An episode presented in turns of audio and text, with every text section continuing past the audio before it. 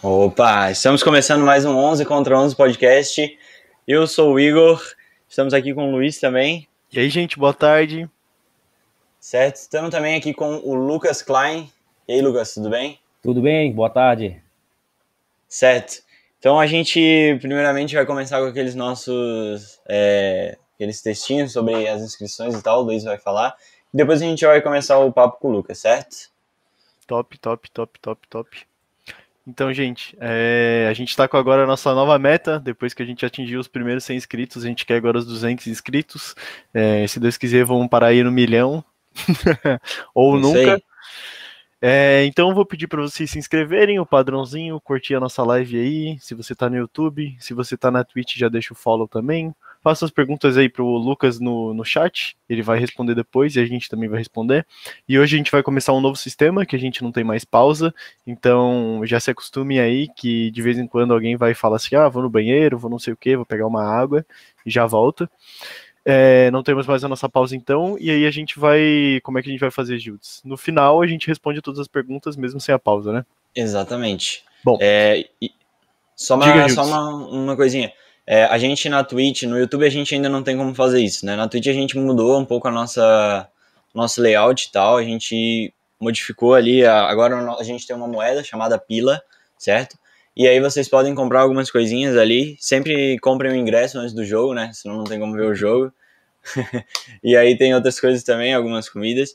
E a gente também tem a parte do sub, né? Que o Luiz vai comentar, que a gente também modificou agora as as imagenzinhas que ganha, né, no, no sub, certo? Sim, é, o sub é o cara que você pode com o Amazon Prime dar o sub, é, se, se você assina o Amazon Prime todo mês, 10 reais, vale a pena, tem o Prime Video, tem um monte de coisa junto. É, ou você também pode dar o sub, que ele custa R$7,90, se não me engano, ele está custando agora. E você tem, vai, vai ter direito a várias coisas, no caso, bastante emotes ali que a gente fez. A gente fez uns emotes novos, tem o do Bruno Henrique, tem do Messi, o pessoal já, já mandou pra caramba aí, eu tô achando uhum. engraçado. É, a gente vai fazer novos emotes também. E eu acho que mais pra frente a gente vai tentar ver mais uns benefícios que a gente pode, pode dar para os subs também. Bom, é, todos os nossos links estão na descrição pelo Linktree, também tá no QR Code. E é isso. Nós temos o canal de cortes do 11 também, que a gente está fazendo os cortes aí de todos os podcasts que a gente faz. É, estamos com a meta aí de 100 inscritos também, para também ter o URL personalizada, que nem a gente teve aqui. É, também temos a meta de parceiro na Twitch, então, como eu falei, deixa o follow. E também façam as perguntas para o nosso convidado. Vão lá no Instagram, quem tá aí, segue lá o Lucas, eu não vou lembrar o arroba do Lucas, mas ele pode falar aí. Lucas Beckline. Aí, Lucas boa. Beckline, tá aí. Ponto Beckline, na verdade. Boa. Tá aí, o nosso arroba é 11x11 podcast. É, e aí as, as, as redes minhas e dos dois Igos também estão aí embaixo, não, não vou falar. É, é isso. E a gente também está disponível no Spotify, no Deezer, no Amazon Music, no iTunes. A gente também tem a nossa live, para quem está no YouTube, a gente tem a live na Twitch, para quem está no Twitch, a gente tem a live no YouTube. No fim, no papo, a gente fala quem é o nosso próximo convidado e é isso, gente. Falei tudo. Certo, perfeito, Luiz, como sempre. E, então a gente vai começar aqui. A primeira coisa que eu queria te perguntar, Lucas, é, tu já tinha a intenção de ser treinador ou quando pequeno já queria jogar bola? Vamos lá, meus amigos. Primeiro, é agradecer aí o convite, né? Luiz, Igor, oportunidade de a gente estar tá trocando uma ideia aí. Galera, galera vai entrando, vai perguntando, fica bem à vontade, né? Eu não vou precisar sair para pegar uma aguinha, já vim prevenido, né? Boa. De vez em quando eu dou uma paradinha para dar um gole, só para a gente não fazer fluir as ideias, né? Uhum. Mas respondendo essa primeira pergunta, é, eu como todo, toda criança aí que está né, tá envolvido no esporte, eu queria ser jogador. Né? Eu joguei futsal durante a minha infância toda, é, tive pouquíssimas experiências no campo, né? Fiz alguns testes em clubes, é, treinei um pouco aí num, numa equipe mais amadora, mas o meu foco sempre foi o futsal. E quando eu parei de jogar, né, ali na transição dos 17 para 18 anos, quando eu passei na Universidade Federal, entrei no curso de Educação Física, ainda insisti um pouquinho, né, jogos universitários, aquela coisa toda, mas em seguida eu já, já tomei meu caminho para ir para a área de treinamento. Né? Então, eu, meu, eu tive o sonho de ser jogador, mas a partir do momento que eu cheguei no, no, no meu limite técnico, né, eu acabei optando em me dedicar aos estudos e, e voltar para uma outra, uma outra função. E é, é, incrível como assim, a pessoa sabe, né, quando a nossa vocação é para outra área, né? Porque, tipo assim, a gente, por exemplo, também já joguei bola, né? Do mesmo jeito uhum. que tu uhum. e tal. E a gente sabe que, pô, olhando assim o geral dos outros, às vezes a gente não tem como, como chegar naquele nível, ou o cara já joga há muito tempo, né? São, são detalhes que, que, que com o tempo a gente começa a perceber e tem que ser realista, né? uhum, né? E nesse caso, eu queria te perguntar sobre a, a faculdade, né? Era uhum. essa já a tua primeira escolha, já fazer educação física por causa do, do esporte, por causa do futebol e tal? Sim, sim, sem dúvida. Eu, eu, desde muito pequeno, assim, eu sempre falei, né, que eu, eu gostaria de cursar educação física, eu tinha já esse interesse. É, não me arrependo, assim, eu acho que eu poderia ter tentado um pouco mais, sabe? Eu, uhum. tive algumas oportunidades ali no sub-20. É, quando eu estava na última categoria, eu participei de alguns treinos como profissional no clube que eu jogava, mas eu não fui, Sim. nunca fui relacionado para nenhum jogo do profissional. Mas eu sempre tive ali, né? Treinava, principalmente final de semana. E passei na universidade e acabei já desistindo desse sonho de jogar. E muitos uhum. dos meus colegas continuaram tentando, né? Rodaram Sim. em clubes pequenos, alguns foram mais longe, outros pararam é, um pouco depois.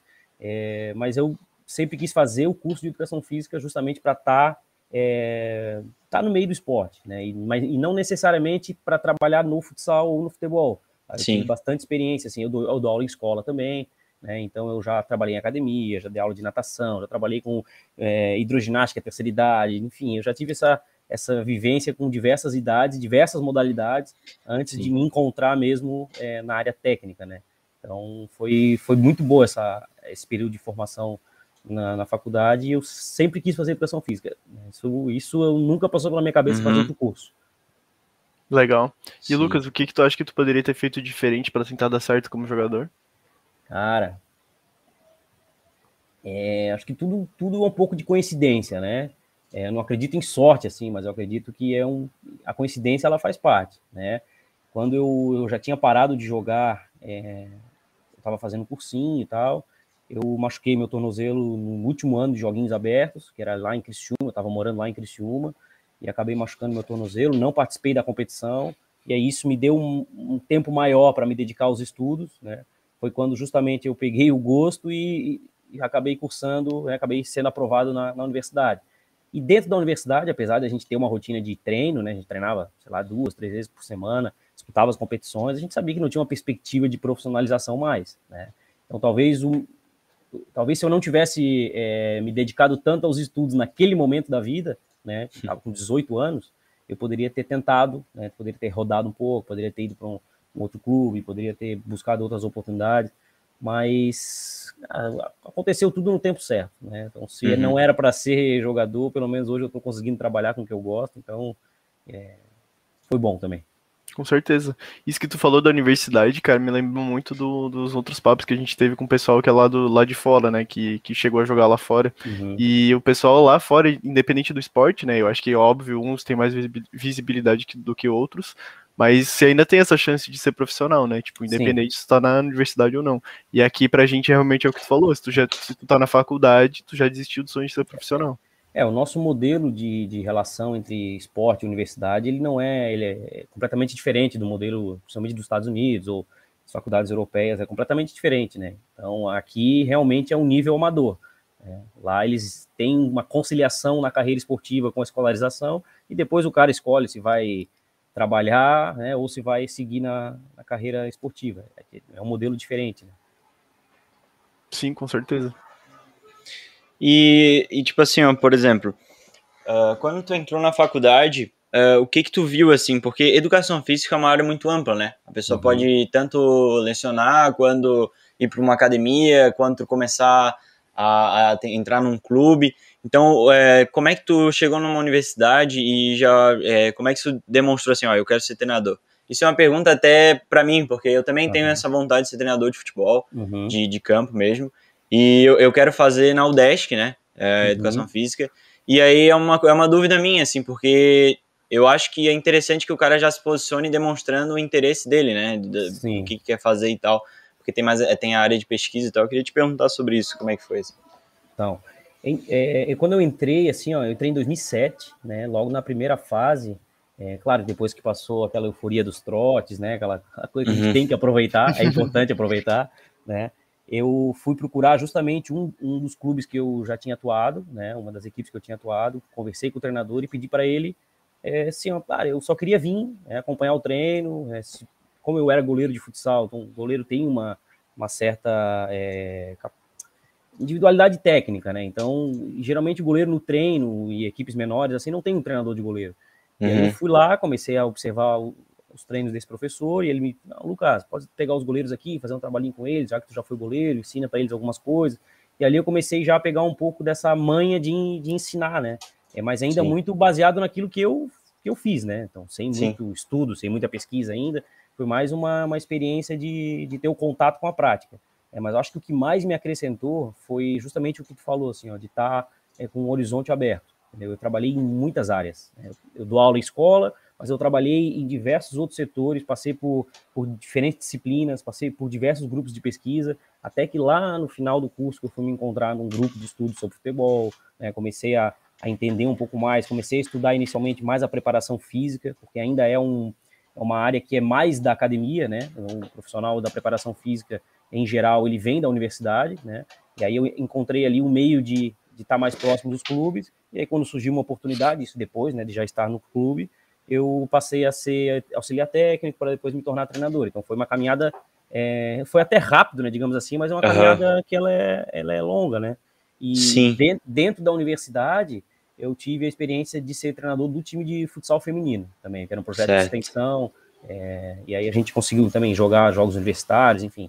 Mas tudo é, colocando, colocando a cara a tapa mesmo, né? É, claro que as disciplinas te ajudam bastante, mas o que faz tu criar as relações é o, é o, é o que tu faz por fora, né? É os uhum. grupos, uhum. é o estágio, é a observação, é, é, tu conhecer as pessoas e perguntar, né? E se interessar pelo, pelo, por aquilo que tu quer. E ô Lucas, eu vou te fazer uma pergunta meio profunda agora, mas eu acho que é, ela é bem relevante. Tu acha que, é, como treinador, é mais importante você saber lidar com as pessoas ou você ter aquela carga técnica de o que, que eu tenho que fazer ou a carga da estratégia mesmo? É, olha, hoje, hoje a gente tem muito acesso à informação, né? Então, o Guardiola deu um treino hoje e amanhã a gente consegue acessar. Né? A gente recebe esse treino, a gente vê. Então, a parte técnica, ela está muito, muito, parecida, né? Claro que existem diferentes metodologias, de, diferente forma de tu estruturar um treino, de tu dar uma condição é, de, de organização de semana de trabalho, criar uma estratégia para um jogo, mas a relação com os atletas e com o grupo, né, a relação com o ser humano, ela é o diferencial. É, eu acho que é, os principais treinadores hoje do, do mundo né, são os caras que têm esse tópico como primordial. Né? Então, no Brasil, a gente tem a nossa referência, é o Tite, né, treinador da seleção brasileira, é um cara que tem uma, uma visão muito humana das coisas. Né? A gente tem outros lá fora que a gente pode discordar da forma, né? mas é uma relação, por exemplo, José Mourinho, que escreveu vários livros, né? Claro. Guardiola, são, são pensamentos diferentes, mas são relações é, de lidar com o ser humano, principalmente a questão da liderança, é, tudo isso é o que vai fazer o diferencial, porque a parte técnica de treino, é, forma de jogar, isso aí hoje em dia é, a gente tem muito acesso, né, muito acesso. Então acabou que se naturalizou muitas, muitas coisas que são realizadas nos treinos é, são reproduzidas em diversos espaços. Né? E por que, que uns conseguem alcançar resultados tão absurdos né, e outros nem tanto? Então tem um diferencial aí que está nessas relações humanas, eu não tenho dúvida.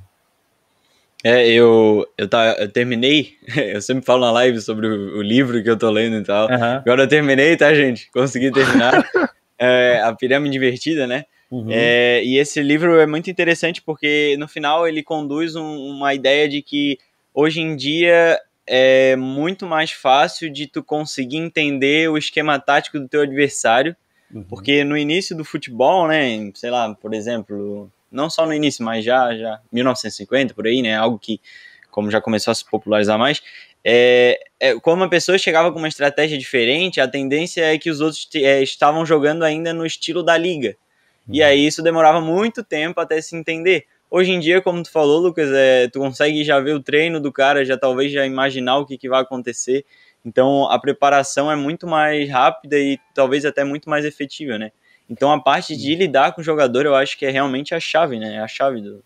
Sim, ainda que, ainda que no mais. futebol, ainda que no futebol de base, a gente tem um pouco de dificuldade em acessar informações dos adversários, né? Certo, é, certo. No, agora, no profissional, hoje, hoje as equipes é, são multidisciplinares, né? tem analista de desempenho, analista de uhum. mercado, tem uma porrada de gente aí é, pensando o futebol através dessas plataformas, né? então acessam os jogos, já criam relatório e entregam tudo mastigado para o treinador, para a comissão técnica, Exatamente. É, diluir ao longo da semana o trabalho. Né? Uhum. Na base a gente ainda sofre um pouco mais, né? porque às vezes pô, tu vai jogar é, vou dar o um exemplo agora, a gente está tá disputando o Campeonato Brasileiro de Aspirantes, né? Sim. É, a gente foi para o primeiro jogo contra o CRB, o CRB estava na mesma condição que a gente, né? Recém tinha montado uma equipe, não vinha praticando, é, não vinha disputando nenhuma competição, a gente não tinha muita certeza de quem seriam os jogadores que estariam relacionados, assim como eu imagino que os adversários tenham dificuldade de, de, ter acesso aos nossos, porque a gente roda muitos jogadores, às vezes desce jogador do profissional, às vezes não desce. Claro. Então a gente acabou em jogo a jogo mudando o esquema, mudando plataforma de jogo. É, então isso, isso ainda a gente ainda sofre um pouco na base, tá? Mas no futebol de alto nível hoje, tu sabe, cara, o goleiro ele vai para uma disputa de pênalti, ele sabe exatamente, cara, já é que foi as últimas 10 batidas do uhum. Quando ele ajeita o corpo, quando aonde que ele vai fazer. Então tudo isso é, não digo que é superficial, mas ele é um é um elemento técnico que já está é, diluído. Todo mundo já tem Sim. acesso a essa informação. Então, o diferencial vai ser, vai ser a confiança, vai ser as relações, vai ser a, a questão da, da construção de um grupo. Acho que esse é o grande diferencial para obter resultados é, expressivos né, no alto nível. Sim. Não, e, e, sobre isso eu até queria já te, já te encaminhar. É, é, por exemplo, eu vi que tu trabalhou na, na base do Havaí, né? Uhum. E agora está na base do Figueirense. Eu queria te perguntar, não só pela, pela base dos dois, mas é, é, é no Brasil, por exemplo, é, se consegue fazer algo como um, um, Barcelona, assim, tu conduzia a ideia do, de um jogador até o titular, ou ainda é, é muito difícil, assim, manter um, uma ideia, uma visão desde lá de baixo, assim, até, até o cara subir para o titular, por exemplo? Eu acho que existem aí situações, né? Por exemplo, qual é o objetivo da base desse clube? Uhum. Tem vários tipos de, de base, né? O Figueirense, o Havaí, por exemplo, são clubes médios, né? Clubes que formam jogadores não só para o profissional, mas eles buscam alimentar o mercado. Então, tu não pode ter um modelo engessado de formação. Né? Então, não posso, putz, o Havaí vai ter jogador só nesse padrão, o Figueirense vai ter jogador só com esse perfil de jogo. É, é complicado porque tu não pode pensar formando, formar o jogador, né? Pensando nele, é, como é que o profissional joga, se muda de treinador a cada dois, três meses, né? Então, assim, muitas vezes muda a plataforma de jogo, muda claro. a ideia do, do, de trabalho da equipe, né? É, e o jogador ele não é formado só para o Figueirense ou só para o Havaí. Né? Muitos deles saem daqui e vão jogar Atlético Paranaense, né? Vão jogar é, Grêmio, Inter, são, são clubes uhum. que absorvem bastante jogadores da nossa base, né? Sim. Justamente porque o trabalho aqui eh, no nosso estado ele, ele evoluiu muito, né? Os clubes de Santa Catarina cresceram muito na base, e, e, o nível de jogo dos clubes profissionais ainda oscila muito, né? Tu vê que claro. a Chape, Série A, Série B, Havaí, Série A, Série B, Figueirense agora tá na Série C, daqui a pouco é o Criciúma, até B do Catarinense caiu. Né? Então Sim. a gente tá com algumas o profissional ainda não, não, é, não são clubes estabilizados na Série A. Claro, né? claro. E aí a gente forma o jogador não só para jogar nesse clube, a gente forma o jogador também para o mercado, obviamente que o, mercado principal é o mercado internacional, pela questão Sim. dos valores, né? Claro. Tem que pensar na, na, hora de fazer uma captação de um jogador, na hora de desenvolver um jogador, o que, que o mercado procura, né? E uhum. o, que, que, o, o que, que o próprio clube tem como necessidade, como carência, né? Então, principalmente sub-20, né? Então, o profissional está precisando de, de um lateral direito para ficar no banco. Ele, o lateral direito do sub-20 tem que estar tá pronto, né? Ele tem que estar tá pronto para estar tá nesse processo de transição, para chegar no profissional, para se precisar ir para uma viagem, se precisar participar de algum jogo ele tem que estar preparado para isso. Então, são, é, é uma dupla relação. Então, nem, uhum. não necessariamente os clubes têm essa, essa mentalidade, né, como é o Barcelona, porque o, o Barcelona não precisa alimentar ninguém, né? Ele se retroalimenta. Claro. Né? Ele, ele pega os melhores jogadores de, de base né, do mundo, né, aquele perfil deles, perfil de jogo deles, né, colocam no sistema de formação próprio e lançam no mercado profissional deles. Né? Agora, vai, vai falar em, em, referência de formação, nós temos aí, por exemplo, os clubes holandeses, né? Ajax. Sim, é, sim. Mas não forma para o Ajax. O Ajax não ganha nada no profissional. Claro. Né? Pouco se ouve falar do Ajax em Liga dos Campeões. Mas o que tem de jogador que saiu da base deles, é, batendo em Barcelona, Real Madrid. Então, são modelos de formação diferentes. Né? Eu acredito que a gente ainda está. É, o Brasil trabalha muito nesse sistema que é, que é conceituado como híbrido, né? Ele forma uhum. tanto para o mercado interno, né, tanto para o clube, quanto é, para futuras negociações. Então não tem como engessar um processo de formação com ideia de jogo fixa. Né? E tu acha que a partir de qual momento um time consegue fazer essa, essa formação aí e fixa do Barcelona, no caso? Olha, eu acho que não, no Brasil é, não tem como. Né? Não tem como, porque nos últimos três anos, né, o Real Madrid contratou os três melhores jogadores brasileiros, né, das últimas três uhum. gerações. Né? Vinícius Júnior, o Rodrigo e o Renier. Então são três jogadores de anos diferentes que eram os principais jogadores de cada ano. Né? Então o próprio Santos, que é uma referência em formação, em referência em lançar jogadores, ainda é, necessita da venda do jogador da base para o mercado europeu. O Flamengo, com todas as cifras que tem, é, o Vinícius Júnior mal foi lançado no profissional, já foi vendido para o Real Madrid. Então, o, o, sistema econômico brasileiro não permite com que os clubes sejam autossustentáveis nesse sentido. Eles precisam formar para o mercado e para o mercado europeu. Né? Claro que tem muito jogador que sai daqui, que vai, né? É Ásia, é, mas são cifras e são. As cifras até são, são altas, né? Mas, são, mas é um mercado de um futebol de segundo nível. Né? Claro. Agora, tanto assim, o Figueirense e o Havaí, por exemplo, clubes médios, dificilmente vão vender jogadores diretamente para o Barcelona, diretamente para o Real Madrid, né? Sempre vai ter uma ponte. Né? Vão para Portugal, jogam segunda divisão de Portugal, ou vão para um clube maior do Brasil, e dali eles uhum. fazem a ponte para saírem para um clube europeu. E aí os clubes formadores ficam com uma parcela um pouco com menor dessa, né? é, dessa negociação. Então, esse modelo, assim, eu, eu, hoje eu não, não consigo acreditar é, nesse modelo transposto né, do Barcelona para qualquer clube brasileiro, né, justamente por, questão, por, essa questão econômica. Uhum. Cara, eu vi um, eu tava vendo um episódio do Podpah, né, que é um podcast também, e o Crack Neto falou uma frase muito polêmica, ele disse que o Santos é muito maior do que o PSG, justamente porque é por causa dessa, quando você falou do Santos, eu lembrei disso, né, justamente uhum. pela formação de base do Santos e por todos os jogadores que ele revelou, né, desde o Pelé até o Robinho, Neymar, e aí, o que, que tu acha disso? Eu acho o seguinte, mas ele diz, eu não vi esse, essa fala dele, né? Mas uhum. muito maior no, no quê? Não, mas é. eu, eu, acho que ele falou no sentido da base mesmo, né? Ah, Na sem dúvida. Questão de clube. Sem dúvida, sem dúvida. Eu tive a oportunidade de jogar contra a base do PSG faz uns seis anos. A gente fez um, uma excursão em, em, Portugal e caímos na chave que enfrentamos o PSG. A categoria era sub-14, eu acho que era. Não, não me recordo agora. Nível muito baixo. Tá? Um nível uhum. técnico muito baixo, muito baixo. É, se a gente for comparar com, com, os clubes brasileiros aqui, tanto que o Palmeiras no Sub-17 é atual bicampeão mundial. O nosso nível de formação é, de atletas, ele é um nível com mais competitivo, é um nível é, o que falta para a gente? Estrutura, organização, né, um mercado que se sustente, né, os clubes não precisarem vender esses jogadores. Então, Sim. a gente tem. O, o São Paulo talvez seja o clube que mais venda jogador da base tá? no, no Brasil. São Paulo e Grêmio, né? São os dois clubes que mais vendem jogadores do, na base.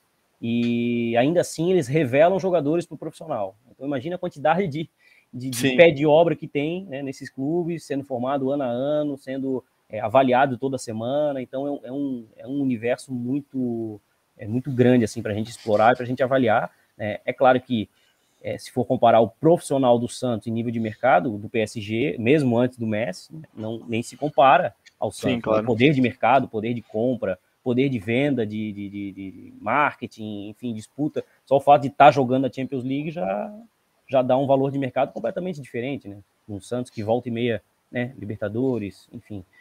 É, é diferente, Em nível de futebol de base, eu não tenho dúvida que eu, eu concordo com o que o Neto falou, né? É, futebol brasileiro, Santos e outros estão muito acima. E no caso, já outra pergunta, né? Antes tu falou que seria um pouco de. É, no Brasil seria inviável fazer a questão do Barcelona, mas essa relação de, de trazer o jogador para o pro profissional e manter ele, uh, hoje em dia, tu acha que é algo mais do jogador querer ir para fora ou ainda é muito do clube que não que tem mais a, a preferência pelo, pelo dinheiro do que pelo, pela performance do jogador no, no seu próprio seu próprio clube no caso? É uma pergunta bem, bem complexa, porque existe esse problema da identificação do atleta com o clube. Né? É, a gente não vai ver, dificilmente vai ver um outro Rogério Ceni né, no futebol brasileiro.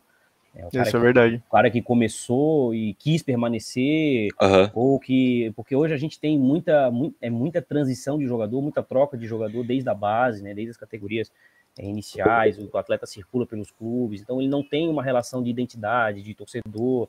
É, mesmo aqueles que se dizem torcedores, né? Eu não vou lembrar Sim. quem é agora, eu acho que o Fred, né? Tem, tem uns memes do Fred aí, que todo clube que ele vai, pô, clube que eu tô. É, é desde criança, desde é, criança. Então, é, assim, é folclórico, na verdade, né? Porque claro. sabe que não, não é, né? É, se, o exemplo do Ronaldinho Gaúcho, porra, até festa foi montada para ele voltar para o Grêmio aquela vez, mas o dinheiro falou mais uhum, alto. Exatamente. Era, vamos ser realistas, né? Ronaldinho Gaúcho, no nível que ele tá, não precisaria do dinheiro, né? Então, se Sim. fosse é, por amor ao clube, obviamente ele tinha ido pelo, pro Grêmio, né?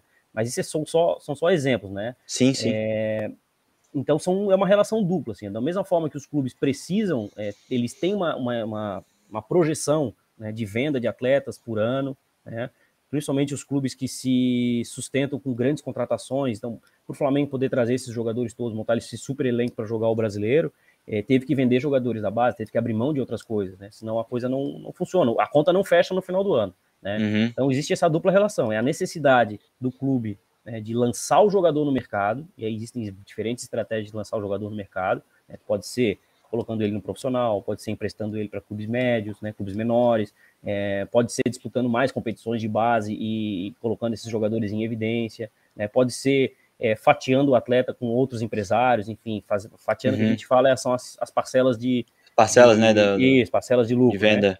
Então tem, tem diversas formas do clube gerir é, essa possibilidade de venda, né? E o, e o atleta, por ele ter uma relação já é, muito sólida né, com os empresários, eles acabam não tendo essa paciência também, muitas vezes, de, é, de chegar num profissional, de esperar a sua vez, de esperar a sua oportunidade. E tem uma terceira via, que é muito importante, que é uma questão cultural de cada clube, né, que é a torcida. Uhum. Por que, que o Santos tem tanta capacidade de revelar jogador? Porque a torcida espera por isso. A torcida claro. pede isso. É, é o diferencial do Santos, certo?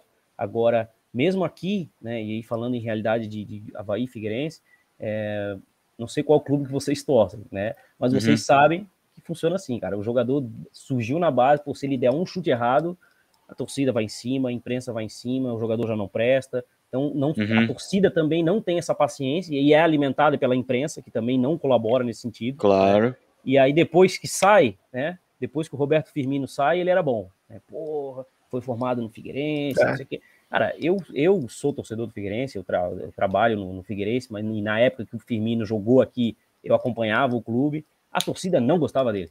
Né? Uhum. Gente, ele não fez, ele não teve um desempenho de destaque, ele não foi, ainda que ele pô, jogou várias partidas em, em, diferentes posições, foi camisa 10, jogou num elenco super né, forte que o Figueirense tinha na época, Sim. mas ele não era unanimidade, certo? Tanto que ele rodou, rodou em clubes pequenos na Europa, até chegar onde chegou. Ô, Lucas. Claro que todo mundo fala com muito orgulho, né? Nossa.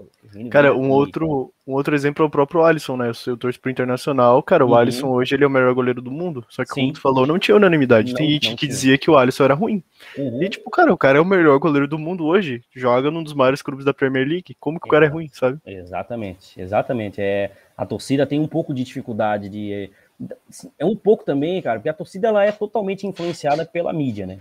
Então, claro, sim, sim. A partir do é momento que, poxa, a gente fez um jogo agora, a gente precisava ganhar do Santos no, no, no Sub-23, e o jogo foi lá, não foi em Santos, né? A base dele joga em São Bernardo do Campo.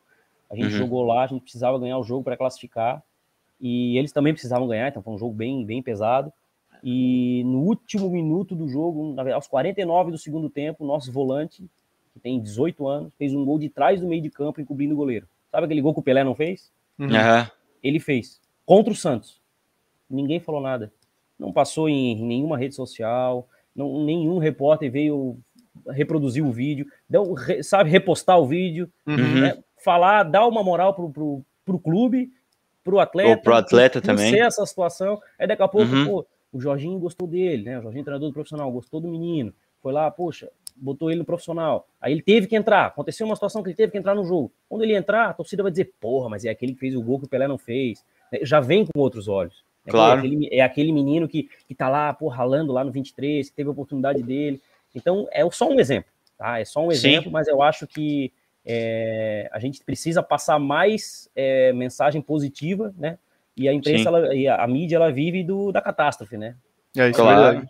É. Meu Deus, Figueirense, se a gente tivesse perdido o jogo lá, Figueirense eliminado na primeira fase do Campeonato Brasileiro uhum. de Aspirantes. Aí a gente ganhou de 3 a 1 do Santos lá, classificou, ninguém sabe. É, ninguém Sim. fala, ninguém evidencia. É, então, isso é um problema, cara. É um problema grande, assim, quando tu vai lançar um jogador, a torcida não conhece. Né? Sim, Tem... sim. É, não, não eu, super... É verdade. Só, só queria comentar rapidinho, Diga, uh, Luiz. É, eu super concordo, porque assim, ó, cara, pode ver qualquer coisa, cara. Qualquer coisa que tu for vender, se o cara souber ficar falando ali, ficar valorizando o seu próprio produto, ele tende a ser mais caro. Então, como é que uma torcida vai julgar um jogador de base?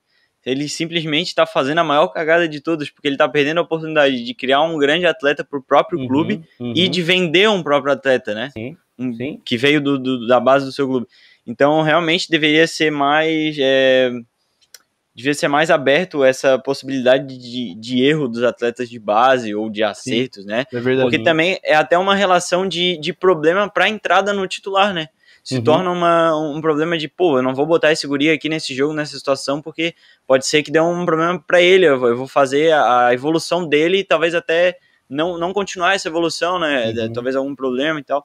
Então, é, realmente, deveria ser mais, mais tranquila essa relação, né, mais valorizada. E acaba criando cria um ambiente de pressão também, né, para ele. Sim. Imagina, ele entra no jogo já já sabendo que qualquer erro que ele tiver, a mídia vai encher o saco Sim. dele. E aí ele vai já vai estar tá, como como nome falado que pra torcida que é um nome ruim, é um cara que não tá uhum. tão bem. E aí começa começa a questionar, pô, por que, que o treinador tá botando ele então se ele tá ruim? E aí, pô, imagina a pressão na cabeça de um cara aí de 18, 19, 20 Exatamente, anos ou até mais novo. Pô, é muito uhum. difícil de lidar, cara. E, e não, e, e, eu, eu vi eu vi a maioria dos jogos né, da, da seleção sub-23 na, na Olimpíada. E, e também eu vi alguns jogos no, antes da Olimpíada, né? O pré-olímpico.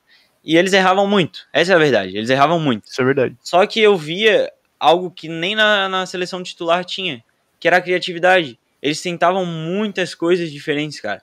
Coisas, tipo assim, realmente, tipo, umas jogadas muito bonitas, assim, algo que, que me lembrava um estilo realmente do Brasil, assim, tipo, de pô, pegar uma bola individual ou um belo lançamento e tal. E, tipo, pô, eu vi aquilo ali e pensava, pô, eu acho que é muito do por isso que eles conseguem fazer. Eles têm a abertura do erro uhum. e por isso que eles conseguem chegar ao acerto de algo genial ou algo muito diferente, sabe? Eu acho que quando é, o cara vê a seleção titular, ela, ela é, a pessoa leva tanta porrada que ele começa a entrar dentro do sistema e fazer só o sistema. Ele não, não começa a tirar o dele, ou fazer o criativo uhum, dele. É verdade. E eu acho isso tolice, porque se ele foi escolhido lá, foi porque, por exemplo, o Neymar, pô, ele foi escolhido para ir pro PSG, pro PSG ou pro Barcelona, porque no Santos ele fez algo genial. Aí no clube eles vão pegar e podar ele. Não faz uhum. sentido, porque eles escolheram ele por causa desse motivo, sabe? Então, tipo, é algo, é uma relação bem, bem complicada mesmo, assim, Lucas, realmente. Já, já conduzindo sobre isso. E eu queria te perguntar, cara, como é que é dividido, assim, por exemplo, ou como tu, tu faz, né, já que tu, tu no caso agora tu tá no aspirante, mas uhum. normalmente tu treina o sub-13, sub né? Isso. Exatamente. Como é que é essa, essa, esse primeiro contato, como é que é a, a, as etapas, assim, como é que é apresentado pro, para o atleta essas etapas? Como é que são, assim? É, como assim apresentado? Tipo assim, é, por exemplo, no Sub-13 não vai ser apresentado um, um esquema tático, etc. Ah, né? Vai ah, ser certo. gradual, entendeu? Sim, é isso que eu queria entendi. te perguntar. Então, na, na verdade, é, a gente já a gente trabalha assim com uma metodologia bem, bem integrada, né? A gente tem. Eu tenho dificuldade em falar assim sobre separação de parte técnica, parte tática, parte física, uhum. principalmente quando a gente trabalha com as categorias menores. Né? Nas categorias menores a gente não tem é um treinamento físico isolado, por exemplo. A gente uhum. tem atividades complementares. Então, ah, às vezes um trabalho de corrida, né, um trabalho de coordenação. Isso sim, né, até porque são movimentos que são de desenvolvimento corporal, mas não tem, por exemplo, para o sub-13 não tem academia, é, não tem atividade de força isolada, algumas coisinhas mais é, da parte é, do treinamento isolado, né? Então a gente trabalha Sim. muito com atividades é, integradas, tático, técnico e físico. Tá? Uhum. É, e as plataformas de jogo, então, modelo de jogo, perfil de marcação, amplitude de campo, profundidade, se vai jogar no 4-3-3, 4-4-2, enfim, tudo isso está é, tá inserido na rotina de atividades. Então, ele é, é uhum. apresentado dessa forma, né? É, e a, eu acredito muito, assim, ó, que até o sub-11, sub-12, é, o futebol ele deveria ser mais reduzido, né, em termos de espaços. Né? Como acontece, o Campeonato Paulista é assim, tá? já vou explicar como é que funciona, o sub-11.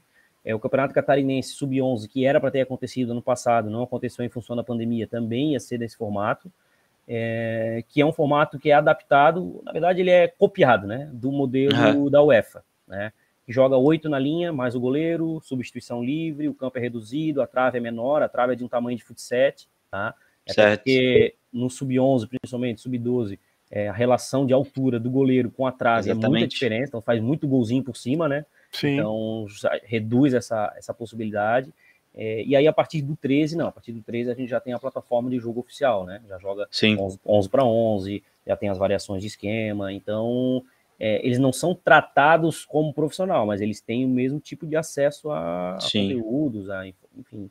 Não tem, é, o futebol é futebol, né? Vai jogar aqui ou, ou no amador, vai ter que ter a, vai ter que ter a organização tática, né? A uhum. essência do jogo é a tática, né? Então é ensinado isso desde a, desde a iniciação. Né? Agora, engessar é um outro assunto, né? Engessar situações, como a gente estava falando antes, né? Sobre é, a seleção principal, enfim, engessar algumas situações ou é, algumas tarefas para o atleta, e isso, principalmente na base, não é não é feito, tá? Não é, uhum. não é nem recomendado e não é aplicado pela gente. Claro. E, por exemplo, é, a parte de tática, de posicionamento e tal, é, tu diria que o aprendizado deles é mais uh, na fala ou no fazer? Por exemplo, o atleta ele tende, para minha, pelo menos na minha visão, ele tende a muito novo não entender o que o próprio treinador tá tentando falar, né? Uhum. Então eu acho que o, o uso da, da prática é, é mais interessante, assim, não sei como como seria. Sim, sim, sem dúvida, sem dúvida. Eu gosto muito de usar é, o quadro tático, né, para mostrar uhum. para eles, até porque hoje eu brinco muito, principalmente com, com, os menores, né? Eu brinco muito de tática e de posicionamento, eles sabem mais do que nós, porque eles jogam videogame pra caramba, né? Claro. O mexe de posição. Pô, na minha época que eu jogava o Super Nintendo, lá botava o Roberto Carlos no ataque, corria pra caramba. Era apelão pra caramba, né? Fazia, botava uhum. Ronaldo, Ronaldo e Roberto Carlos no ataque. Então, eles entendem disso, entende? eles sabem as plataformas de jogo, eles conhecem. Então, e eu gosto muito de usar o quadro tático justamente para é, posicionar os, os atletas, uhum. demonstrar como que são as funções dentro de campo. E aí, dentro das atividades, né, um volume aí de é, uma hora, uma hora e pouco de atividade, é, tu vai ter as variações. Né? Então, muitas vezes o menino vai passar é, situação que ele está mais de defensor, né? Às vezes um jogo reduzido, né? Ah, eles, ah, mas eu não sou zagueiro. Não, nesse jogo não tem zagueiro, tem defensor. Né? Tem que saber se posicionar na faixa defensiva do campo. Né? Se é pelo lado direito, pelo lado esquerdo, se é pelo centro. E aí o outro, ah, mas eu, eu gosto de jogar de ponta esquerda, porque eu vi o Messi jogando, né? Eu vi o Cristiano Ronaldo jogando, então eu quero jogar lá. Mas tu vai jogar nessa, nessa faixa do campo, quando tá sem a bola, tem que descer um pouquinho. Se tu jogar do outro lado, tu pode fazer uma situação de entrar um pouquinho mais. E a gente claro. vai colocando é, as informações no dia a dia, né? Para quando for abrir o campo, tu já tem, né? Fazer aquele 11 contra 11, fazer um, um jogo, tu já tens uma noção de conteúdo geral, né? E aí tu consegue Sim. ir lapidando o atleta. É, a maioria deles chega, entra no clube com, com, né, com 10, 11 anos, é, tu dificilmente tu vai ter um zagueiro, né? Sim. Se apresentam como zagueiro. Goleiro, claro. a gente encontrar nessa idade também, lateral, né? Porque as referências não estão ali, né? A referência que a Sim. gente tem é do centroavante, é do meia, né? do uhum. enfim. É, então a gente vai construindo as informações do, com os atletas, né? Essa aqui é a... Esse aqui é o diferencial do trabalho. E como é que funciona para ti transformar um moleque que quer ser que quer ser atacante, quer ser meia em um potencial zagueiro ou goleiro? Porque quando eu joguei na base, eu cheguei a jogar, né? O meu treinador, ele só me falou: "Ah, tu é, tu é alto, tu vai ser zagueiro", ponto, sabe? Uhum. E, e aí acabou que no fim das contas, é, sim, eu desanimei um pouco, é, mas eu acabei virando zagueiro, porque foi o que eu, uhum. a, a, melhor base que eu tive foi a da defesa. Uhum. É, só que foi, foi mais ou menos assim, foi imposto, sabe? Sim. E como é que funciona para ti é, ter essa relação e fazer como que seja uma, uma coisa assertiva, né? Que não seja, que não Sim. seja obrigado aí para a posição. Olha, existe, acho que tem duas estratégias aí, né? É, quando tá trabalhando com os menores, né, com criança, principalmente, é, tu vai convencendo, né? Tu vai oferecendo, tu vai trazendo as possibilidades, é, tu vai enganando eles, né? Vai no, no trabalhinho, ó, nesse sim, jogo aqui, pô, vou precisar que tu jogue um pouquinho mais atrás, que tu tem característica de proteção, tu vai colocando aos pouquinhos até ele pegar o gosto, né? Porque são meninos que estão se experimentando. Até nem é recomendado, né? Pô, é só atacante. Vai jogar, entrou no sub-9 de atacante, vai ficar até o sub-20 de atacante. Aí chega lá no sub-20, um atacante melhor do que ele, ó, preciso que tu jogue de ponta. Ah, não sei. Não foi ensinado? Né? Sim. Então, na base, a função da base é justamente ensinar. Né? Então, fazer o atleta rodar por diferentes posições dentro de um perfil que ele se encaixe. Né? Eu não vou botar um, um menino de 1,60m para treinar de zagueiro, não faz sentido, ele não vai virar sim, zagueiro. Sim. Né? Ele não vai virar goleiro. Agora, um cara grande, né?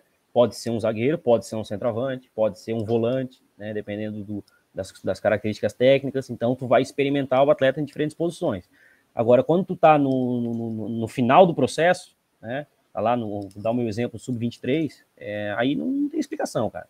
É, ó, tu vai jogar aqui de lateral direito, tá? Por quê? Porque tu, eu quero que tu jogue de lateral direito, pô, tu é pago para isso, né, tu é funcionário do clube, tu recebe, né? Hoje, graças a Deus, estamos recebendo em dia, né? Então, até uhum. isso a gente pode falar tranquilo, não, ó. Vai jogar lá e ah, mas não estou recebendo. Tá recebendo sim, vai jogar. Tá recebendo sim. Porque tu é um, tu é um funcionário do clube, né? Sim. E o treinador ele tem autonomia para mexer, enfim. Agora são, são duas estratégias diferentes, né? Acho que com as que eu, eu sempre tive mais é, mais paciência, assim, né? Para sentar, para explicar, para conversar, para tentar claro. esse, convencer. Mas tem situações ali que vai e pronto. A gente teve, teve um jogo que o nosso zagueiro foi expulso, a gente estava sem opção de banco, ah, olhamos ali, é o volante, nem é tão alto, mas ele é um jogador que tem muita leitura uhum. de jogo, então ele tem muita capacidade de antecipação e, tava, e joga de volante. Baixamos ele para zagueiro na hora, jogou de zagueiro, terminou o jogo né, como zagueiro, foi bem. Durante a semana, treinou a semana toda de zagueiro, ele ia jogar como zagueiro, no, no, inclusive era contra o Havaí, ele ia ser o zagueiro nosso contra o Havaí, só que, e, sim, ó, e foi a semana toda treinando sem falar nada. Ninguém falou nada para ele. Né? Ah, tu vai ser zagueiro porque ele foi expulso, não sei o quê. Não, o cara é inteligente, já percebeu, né? Claro. Tá formado, já é um jogador formado. E aí, só que aconteceu que no, na véspera do jogo ele testou positivo para Covid e acabou não indo pro jogo. Mas ia sim. ser um caso desse tipo, né? Um atleta que a gente simplesmente mudou de posição porque é uma necessidade da, da equipe. Ponto. É diferente de uma formação inicial, né? Onde tu tem que experimentar e tem que. É diferente. É, infelizmente era uma posição que dava para trocar tranquilo, né? Porque volante e zagueiro tem funções parecidas. Sim, sim, tem. É, a gente também não faz loucura, né? Já, claro. É, eu já, mas eu já vi, tá? Tem, tem até uma história engraçada, cara. Eu tava jogando uma semifinal de jogos abertos, né? Porque eu era preparador físico da equipe. E aí, pô, a gente tava perdendo pro Criciúma 1x0. Aí o treinador olhou pro banco assim, chamou o zagueiro, um zagueiro grandão, 1,90m. Uhum vem, acho que não lembro o nome dele agora, André, acho que era, vem André, aí veio, tá, daí eu pensei, pô, ele vai botar um zagueiro, cara, nós estamos precisando matar o jogo para ir pros pênaltis, tu é, o, tu é o nosso maior jogador, vou te botar no ataque para tu fazer um gol de cabeça, tu botou lá na frente, digo, caramba, cara, aí não tem como dar certo, né?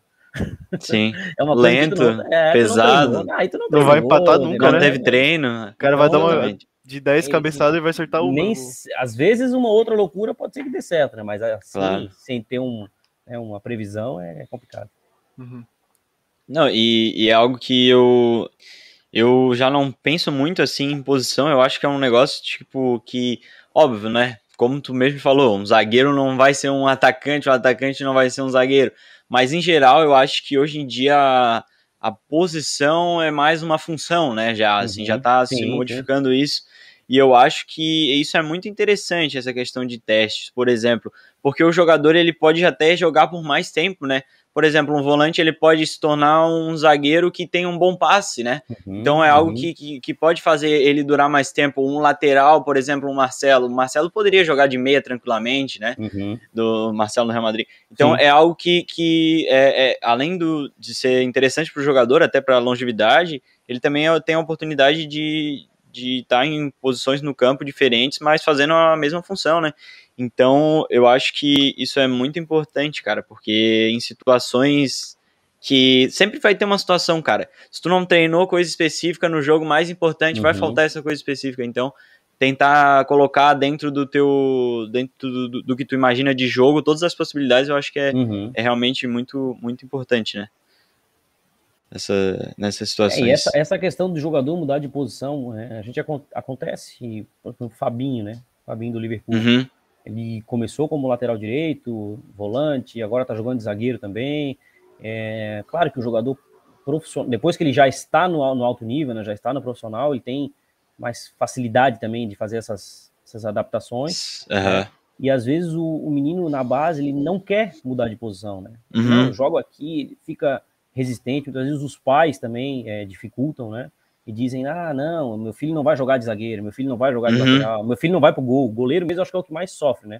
Pode é, crer. Então é ruim, é ruim. Eu acho que o, interessante é o, é o menino se experimentar né, e aprender. Porque na pior das hipóteses, ele vai estar tá aprendendo uma coisa nova. Né? Exatamente. diferente, ele vai estar tá se expondo numa situação diferente. Então, é, é válido, cara. Essa, essa mudança de posição, ela é válida. Inclusive, é uma dica, né? Não sei se o pessoal que está ouvindo aí tem alguém que, que tem, tem filho ou criança aí que faz teste por aí.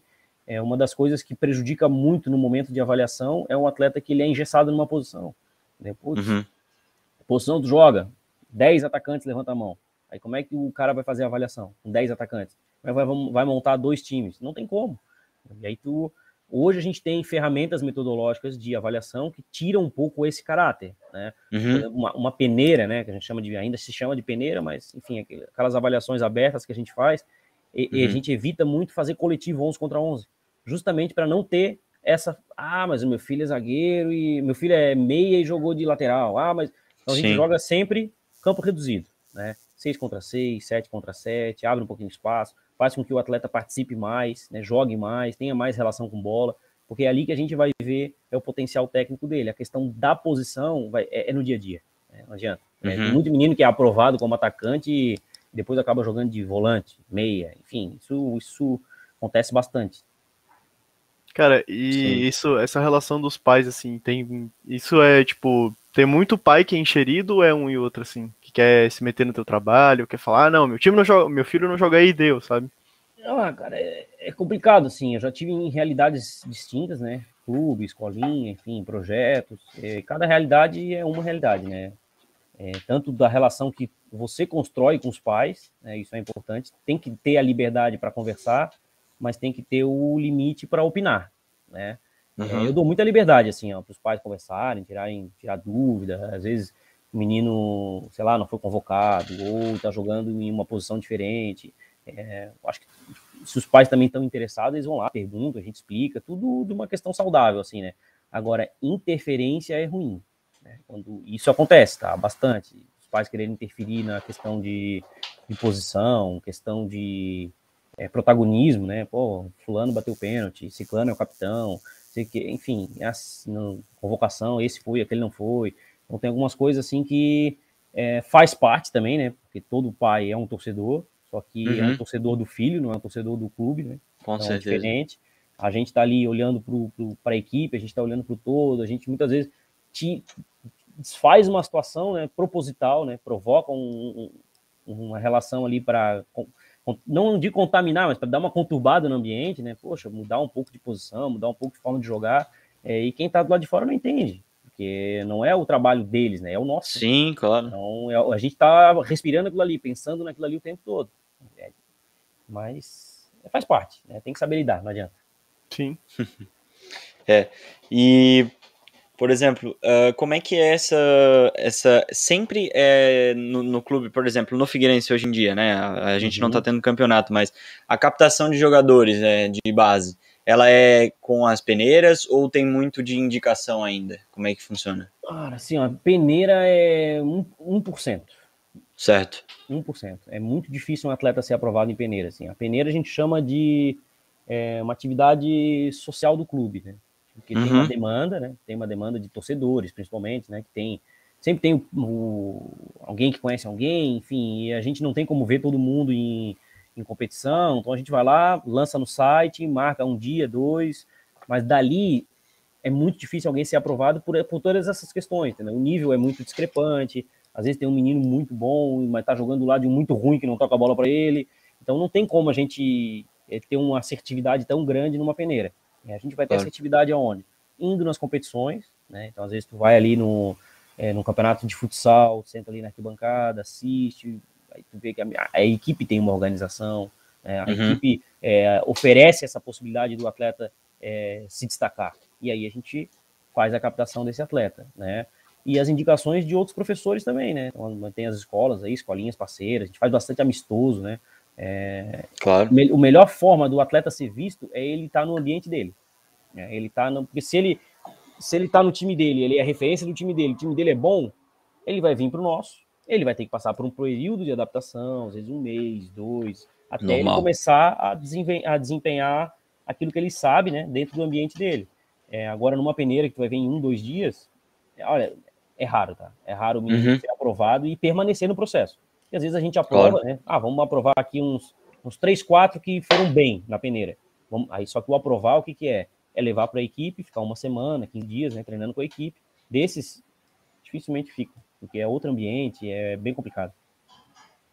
Entendo. E uh, sobre o que tu falou do, do Figueirense na, nos aspirantes e tal, a situação da, da mídia, uh, uhum. como é que vocês estão vendo assim essa questão do Instagram do Figueirense? Eu tenho visto, acompanhado, né? Eu sou uhum. torcedor do Figueirense mesmo, o Luiz ele uhum. torce pro Internacional, uhum. e eu tenho acompanhado essa a questão do, dos jogos, né? Quando tem o jogo do titular e o jogo da base, uhum. e eles têm botado, né? Pelo menos algumas Sim. informações do, dos resultados e tal, e eu achei interessante. Já é um modo de eu que sou uma pessoa que não não iria acompanhar a base em si, né, do, do uhum. clube, já, já tô tendo essas informações Sim. e quero parabenizar o trabalho de vocês, vocês conseguiram passar para a segunda Sim. etapa, né? Obrigado. E como é que tá sendo, assim, essa, essa relação? Ah, essa, assim, para nós é, é, é, muito positivo, né, e é tranquilo, assim, né? eles vão lá, eles fazem um acompanhamento, solta a escalação, e geralmente eu que mando, uhum. é, eu que acabo mandando, né, a relação ali pro, pro assessor de imprensa, ele faz aquela, aquela artezinha, né, os gols, Sim. enfim, pontuação. Isso aí para nós é, é, bom, né? Todo mundo valoriza. É, a única coisa que é ruim, na verdade, é o momento que o profissional está passando. Né? Sim. Porque o carro-chefe do clube é o profissional. Então, se, claro. o profissional tá, se o profissional tá bem, qualquer coisa que tu falar da base vai ser boa. Né? Uhum. Se o profissional tá mal, a gente, por exemplo, tem alguns atletas do profissional que a, volta e meia descem para jogar com a gente. Dá uma pingada ali, né? Isso. E aí, como o profissional tá mal, o que, que a torcida faz? Critica, pô, o que, que esse cara tá fazendo aqui? Devia estar tá lá, uhum. não sei o que, não sei o que. Aí quando a gente ganha, ganhamos do Havaí, do Curitiba e do Santos. Aí a torcida pedia, né? Esse time tinha que estar tá jogando a Série C, não sei o que. Quando a gente perdeu pro Fluminense, perdeu pro. então, assim, é o torcedor, né? O torcedor, ele, ele fala com o coração. Passional, né? É, é, exato. Então, mas só de tu estar tá ali, né, aparecendo, expondo o teu trabalho, colocando é, algumas questões ali da base, isso aí é o, é o fundamental. Né? Uhum. Claro que uma, é uma pena a situação que o profissional está passando hoje. Né? Claro. A gente estaria numa situação melhor se tivesse pô, uma zona de classificação, possibilidade. Mas é importante que a gente está conseguindo pelo menos os nossos resultados ali, está dando uma alegria claro. também. A gente ganhou o clássico, né? Pô, fazia tempo que não ganhava clássico. Sim, exatamente. E lá, né? lá na ressacada. Exatamente. Não, e é isso que eu queria te perguntar. Vocês é, utilizam das, das estruturas do clube mesmo, a mesma, o estádio, tudo? Sim. Ou é separado? A única coisa que modifica é o turno, né? Então, o profissional Sim. treina à tarde e a gente treina de manhã, mas a estrutura certo. é a mesma, a gente treina lá no CT. E algumas vezes a gente acaba treinando no mesmo turno, faz algum jogo treino com atletas é, não utilizados pelo Jorginho, daí fazem algum jogo treino uhum. com a gente. Mas ah, dentro da questão estrutural, assim, é tudo integrado, né? E como é que é, é a relação do clube é, em relação profissional e base? Assim? Tu tem um contato grande com o treinador do profissional? É, vocês conversam bastante sobre as possibilidades de um jogador subir ou de algum descer? Hoje está muito, muito boa essa relação. Tá? É, já passaram alguns treinadores ali, né, que é, não, não, tinha, não tinha abertura, na verdade, né, porque não sei se vocês já conhecem o CT, né, mas tem, uhum. tem quatro campos, né? Então, os dois primeiros campos, geralmente, é exclusivo do profissional, né? O campo 2 ali, a gente usa para jogo, né? Da base, mas é de treino do profissional. E aí tem uhum. uma pontezinha e o campo 3 e 4 e mais uma faixa de grama ali, né? Que a gente chama de aeroporto. E, e geralmente era assim, tá? Separação, do riozinho para lá é a base, do riozinho para cá é o profissional, ninguém se fala, né? no máximo se cumprimenta. Agora, nessa gestão, já desde o ano passado, já vinha numa gestão mais próxima, né? Uhum. E a chegada do Jorginho foi muito positiva nesse sentido. Assim, né? Ele é um cara que, pô, eu tava, antes do treinador assumir, né, do, do Ricardo assumir, é, eu fiquei 10 dias fazendo a pré-temporada do, do Sub-23. Praticamente uhum. todos os dias o Jorginho ia no treino, que era no contraturno, né? Ele Sim. ia no treino, encostava, conversava, e, e, a gente conversava bastante sobre os atletas, porque muitos que estavam treinando com a gente ali é, faziam parte do elenco profissional, mas não tinham nem atuado no catarinense, eram meninos mais novos, assim, né? Aí uhum. a gente trocava bastante ideias, né? Posições, forma de jogar. Então ele é um cara, assim, que dá muita abertura, né? Muita abertura mesmo, desde o primeiro dia, assim. Então, uhum. Mas outros treinadores, não, cara. Tem outros que vão lá, se fecham na salinha dele, com a comissão deles, e a gente respeita porque né, são formas de trabalhar diferentes, né? Claro. Claro que para nós que estamos numa situação, digamos assim, abaixo, né? Uma categoria abaixo, é, uhum. É, que tem um, que ter um profissional da categoria de cima é, te dando essa abertura é, é muito positivo, né? Mas às vezes os caras não não querem, né? Tipo o Argel, por exemplo, o Argel passou aqui, o Argel não dá nem bom dia, tá? O Argel fica lá na dele, fica com a comissão dele, uhum. faz o trabalho dele, né? É o, é o bom ou ruim, né? no fim das contas é o resultado que vale, né? Exatamente, infelizmente de, é só o é, resultado, né? Mas em termos de ambiente, para nós, para nós é muito bom essa forma de trabalhar, claro. né? Sim, é, não, e eu, eu, assim, né? Felizmente tu não pode falar, mas eu posso. Eu discordo desse método, é, para mim é, é, até uma bobeira, porque tira a possibilidade de sempre vir ali mais um, uma pessoa para uma posição que tá, tá se necessitando uhum, e tal. Uhum. Porque, assim, óbvio que é, é bem difícil de o Uri, né, na primeira temporada, seja o titular, pá. Mas ele vai ser ali o cara que em algum momento ele vai poder entrar, sabe? Por exemplo, um cara que eu, acompanhei foi o Calegari do, no Fluminense, né? Ele teve uhum. uma oportunidade de um jogo importante, lateral direito, que o outro lateral estava tava machucado, ele teve a oportunidade no jogo, jogou muito bem e começou a ser preferência na, na, uhum. na posição, sabe? Começou a, a buscar a posição dele. Então é algo que, que tem que ser mais aproveitado, sabe? Então, tipo, na, na minha opinião, né? Não, não tô dentro e tal, mas é, eu acho mais interessante que, que tenha essa conversa. Uhum sabe? E sobre o clube, é, como é que tá, assim, internamente, né? Perguntando. Sobre a base, assim, tá, é, vocês estão conseguindo... Vocês estão estruturados tal, é, tá tudo organizado, porque a gente de fora, torcedor, a gente não tem muito essa, essa visão, sabe? A gente não sabe muito como é que tá acontecendo. Né? Pelo menos no titular a gente eu não, não tenho como ter esse contato, mas pelo menos na Sim. base eu, eu, queria ter essa informação.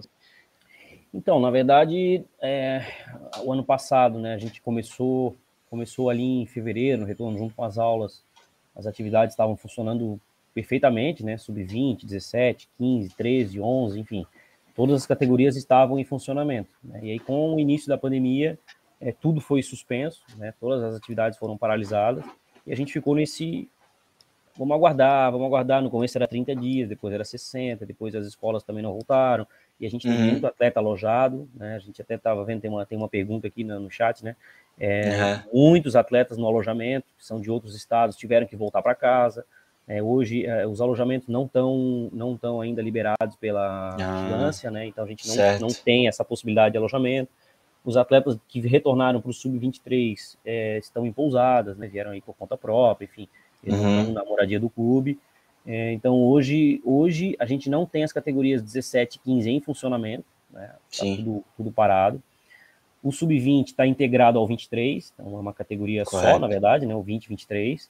E... Que daí botaram o nome de aspirantes ou, é, ou isso é já era, já era chamado do, assim? Por causa do Campeonato Brasileiro de Aspirantes, né? Ah, o brasileiro que chama desse isso. jeito, né? É, o campeonato. O, o, nome da competição é Campeonato Brasileiro de Aspirantes. E aí a gente Correto. utiliza os, tem muitos meninos do 20 que estão na equipe, por exemplo, mas não é, viajam, não jogam, mas estão ali, sim. né? Estão treinando. Era uma dúvida que eu tinha, porque, tipo, ah, Campeonato Brasileiro de Aspirantes, uhum. qual que é a categoria, sabe? Tipo, Isso, é, fica é, essa, essa dúvida. É. Uhum, sim. E, e aí as categorias menores, né, que é do, do 14 para baixo, é, a gente está com um projeto em parceria, né? Estamos trabalhando com os meninos, uhum. mas é uma, aí é uma captação mais local, né? Uhum. De alojamento para esses até porque nem pode, né? Atleta menor de 14 anos não pode alojar. Sim, então, sim. Sim, sim. A gente trabalha com esse projeto em, em parceria do clube, mas oficialmente a base ainda está com as atividades suspensas, né? Não tem, até porque certo. a Federação Catarinense ela organizou esse ano, né? Vai organizar esse ano algumas competições, mas não são obrigatórias. Né? Sim, sim. Como eram até o ano retrasado, eram obrigatórias, o ano passado foi suspenso, esse ano vai ter algumas que não são obrigatórias. A tendência é que o ano que vem volte as atividades obrigatórias da federação, aí os clubes né, vão ter que participar, né? Então, automaticamente. O time, o, o, o time ele escolhe quais ele, ele, ele quer jogar? Eu quero jogar não. uma Copa, eu quero jogar. Não, não, não, não. não. O futebol, de, a categoria de base, é, os clubes profissionais são obrigados a participar do estadual sub-15 e sub-17. Certo. É, só que o ano passado não teve a competição e esse sim, ano sim. não é obrigatório, né? Porque uhum. não são nem todos os clubes conseguiram se reorganizar, né, a partir da, da pandemia. Então, uhum. a tendência é que o ano que vem volte a ser obrigatório o 15 e o 17. E aí as outras competições o clube busca, né? Mas sim. essas duas são, são obrigatórias.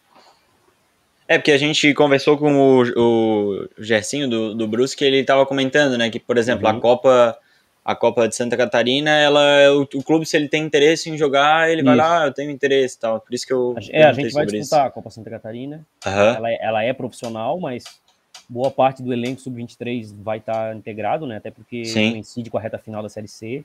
Então, claro. vai estar tá integrado e é uma competição importante porque o vale vaga para a Copa do Brasil, né? Figueirense Correto. tem a é vaga, é verdade, né? então precisa ser campeão para ter a vaga, né? Aham. Uhum. E certo. Lucas, é, o puxando também essa, esse gancho do Gerson, né, que ele conversou com a gente, ele teve um caminho, acho que parecido com o teu, ele foi treinador da base e agora ele está sendo treinador do profissional. É, queria perguntar para ti se tu almeja algum dia ser treinador do Figueirense ou se, tipo, se tu recebesse alguma proposta de algum outro clube para ser treinador do profissional, se tu iria. Cara, assim, eu não tenho essa pretensão de ser treinador profissional. Né? Eu gosto do trabalho de base, né? eu gosto muito dessa área de principalmente da gestão técnica, né, questão mais organizacional da coisa, né, é claro que ter essa experiência enquanto treinador e essa proximidade que a gente tem hoje, né, do sub-23 com o profissional, tá, nos, tá me dando muita experiência, principalmente para lidar com a formação, né, porque hoje a gente consegue visualizar o, o produto final, né, então claro. eu trabalhei, eu, eu, eu tô há 10, 11 anos trabalhando com categorias menores, né, 11, 13, uhum. 15, e agora, nesse último ano, eu estou trabalhando com 23, que são jogadores profissionais, né? Sim, é, sim. Então a gente consegue hoje é, ter, ter uma, uma visão mais clara né, daquilo que a gente está formando lá, como que tem que chegar aqui. Então isso está sendo uma experiência muito interessante, né? Uhum. E, uma, e, uma, só que uma das minhas intenções, né, é, profissionais, justamente é, é, ter um papel mais é, de gestão né, na categoria de base, não não como treinador profissional. Assim, eu não tenho essa. Claro, não estou dizendo amanhã, se precisar, eu vou. Claro, claro. mas, mas, não é essa, não é essa a intenção, né? Até porque o próximo jogo do, do, do Aspirantes, que é contra o Grêmio, é eu que vou ficar na área técnica. Eu estou na função de auxiliar técnico, mas o uhum. nosso treinador foi expulso contra o Santos, e aí eu vou ficar na área técnica contra o, contra o Grêmio lá em, lá em Porto Alegre. Entendeu? Claro que é uma coisa que, que eu gosto, que eu já tenho também essa vivência, mas no dia a dia, né, eu, eu tenho mais vocação, né, para trabalhar uhum. com, com, essa parte organizacional, de gestão, enfim. Certo. E eu queria te perguntar sobre o, o Campeonato Brasileiro de Aspirantes. É, como é que é essa segunda fase? É mata-mata, mas quantos estão participando? Não, não. Daí? São, agora não? ficaram, são dois quadrangulares. Ah, correto. É, aí ficou na nossa chave, né? O, o Grêmio, o Corinthians e o Ceará. Certo. E, e de volta, classifica os dois hum. primeiros para semifinal. Aí a semifinal mata-mata, né? Entendi. Certo. E aí, tipo, por exemplo, daí são, no caso são seis times, né, que passaram. Uhum. Não, oito. Beleza. Do outro lado, do outro lado oito? ficou. Do outro lado ficou Havaí, Fortaleza, Bahia e Bragantino. Tá, um lado ficou com cinco, outro com três, é isso? Não, não. Ó, Figueirense, Ceará, ah, tá. Corinthians e Grêmio. Ah, tá. Correto. Do outro lado, correto. Havaí, Fortaleza, Entendi. Bragantino e Bahia.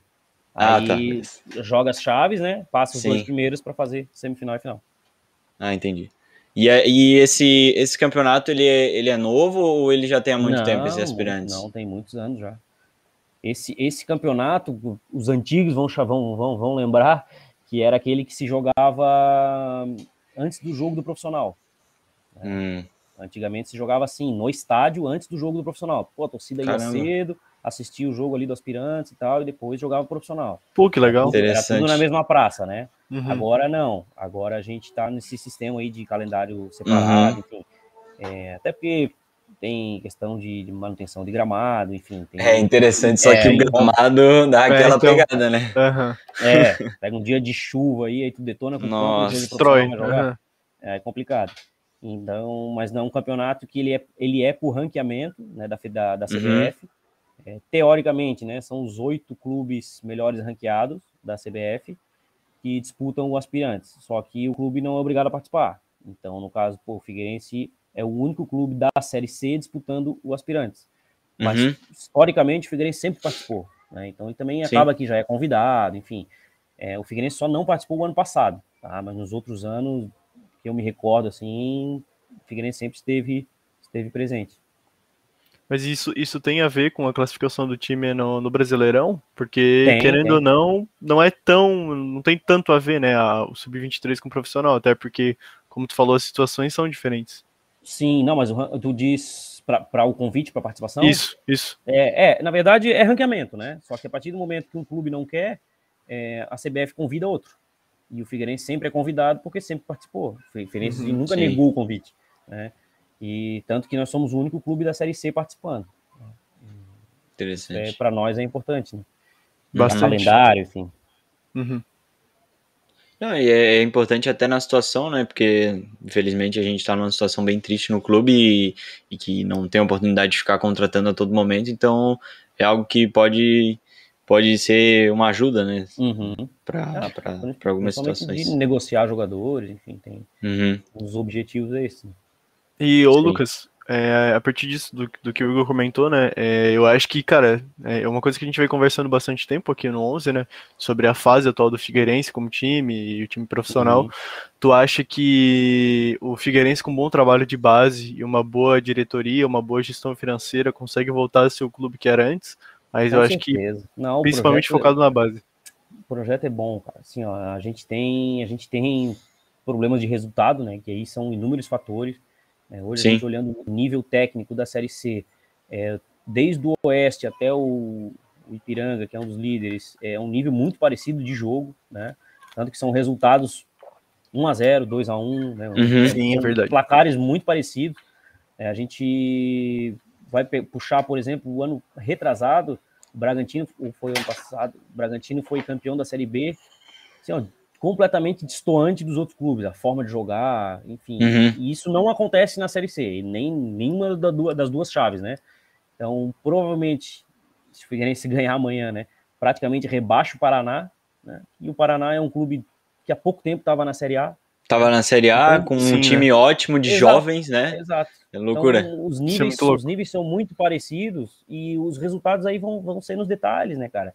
A gente vai puxar ali, não nem questão de arbitragem, né? Mas a Série B do ano passado, que o Figueirense caiu, teve vários jogos que a gente perdeu pontos por erros de arbitragem. Né? E uhum. aí é um jogo que, que é um empate, que é uma derrota por um time que ninguém esperava, né? É, são situações que vai minando na pontuação, né? Uhum. É, no último jogo agora contra o Mirassol foi o último? Não, Mirassol é o próximo. Não lembro qual foi o último jogo agora. A gente perdeu o foi o próprio Oeste. A gente perdeu. Próprio Oeste, né? Foi 2x0, de 2x1, perdemos 2x1. 2x1? Ah, 2x1, assim, verdade, foi o gol final. Duas chances claras de fazer o gol e podia ter ganho 3x2, certo? Uhum. Então, são situações assim que, no fim das contas, claro, que é o que vale, né? Como eu falei, é o resultado, é a pontuação. Uhum. Mas em termos hoje de projeto, de estrutura, de organização, de comprometimento da diretoria com o clube, né, com os funcionários, com os atletas, Cara, isso aí é, tá muito bem organizado, tá muito bem estruturado. Uhum. O projeto é um projeto sério, projeto. É, a gente vê assim que é um projeto de real de reestruturação. De reestruturação, sem loucura, né? Sem loucura, né? Então não tem altos investimentos, porque os altos investimentos eles vêm geralmente do bolso de alguém, né? Eles não vêm Exatamente. Um, Com certeza. Não vêm de um retorno. Eu lembro, eu, pô, eu peguei na época do Havaí, na época do Zunino, né, cara? O Zunino botava do bolso dele, dinheiro, Sim. da empresa dele, enfim, algumas coisas que saem um pouco do que é uma gestão profissional. Né? Uma Com certeza. é, é, outro viés, assim, né? E aí, se o resultado não aparece, uma hora. Exatamente. Dá problema. Vem, Esse cara que bota vem, grana, ele, ele quer resultado, né? E geralmente ele vai querer o resultado rápido, porque ele falou assim, Exato. assim, pô, eu te dei tanto de dinheiro, como é que não tá aparecendo? Uhum. Então eu vejo assim que hoje não, a gente não tem o que reclamar, assim, em termos de trabalho. É, eu acredito muito. E eu, eu cito como exemplo o Criciúma, né, cara? O Criciúma não, não voltou o ano passado, né? Tem, tem tudo para voltar esse ano. Foi muito bem na Copa do Brasil esse ano, então a Copa do Brasil te dá um valor muito grande né, de, uhum. claro. recurso. É, e tá tudo funcionando, né, cara? Estão com a, com, com a, atividade de base funcionando, enfim. O clube não, não vai.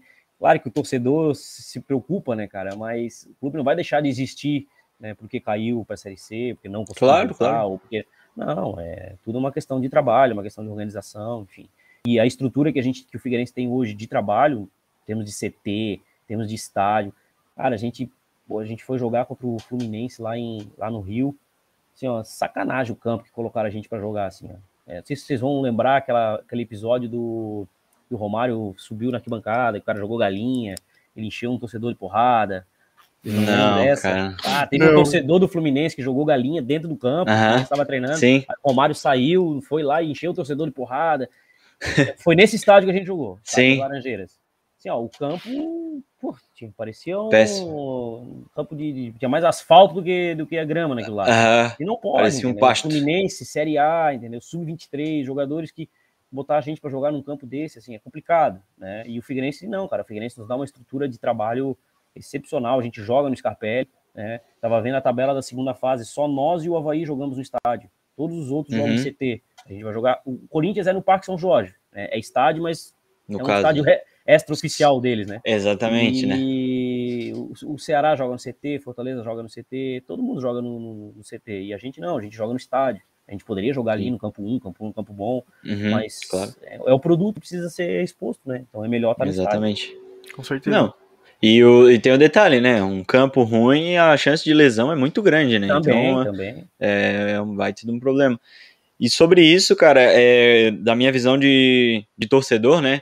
Eu acho que realmente a, a, a presidente, o presidente, no caso, a, a, gestão tá, tá mandando muito bem, tá, tá conseguindo gerir muito legal o, o clube, mas infelizmente é, a visão do torcedor é sempre dentro do campo, né? Sim. Não como uma empresa no geral, né? Porque no caso o Figueirense está tentando compensar o que foi feito antes de uma forma correta, que não é simplesmente na loucura, né? Na instabilidade, né? Na realidade que, que, que tem situacional, né? Então, eu acho que realmente está tá fazendo um bom trabalho, está se reestruturando, está começando a, a conversar de novo com a torcida, a se conversar internamente, né? Deixar uhum. as coisas alinhadas com a mesma visão.